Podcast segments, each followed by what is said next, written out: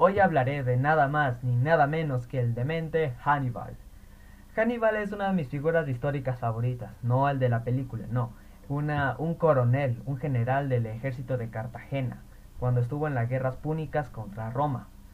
Pues este demente hizo cruzar un ejército de 85 mil soldados acompañados de elefantes traídas de África y mulas a cruzar toda una cordillera, esta siendo la cordillera de los Alpes, para llegar a Italia y tomar por sorpresa a los romanos, lo cuales lo hicieron, y hubieran destruido a toda Roma, a, no ser por la decisión de Hannibal de simplemente dejar de atacar a Roma, lo cual llevó a su muerte unos cuantos años después y pues a la destrucción de Cartagena otros 20 años después. Él fue el único que pudo tuvo chance contra los romanos.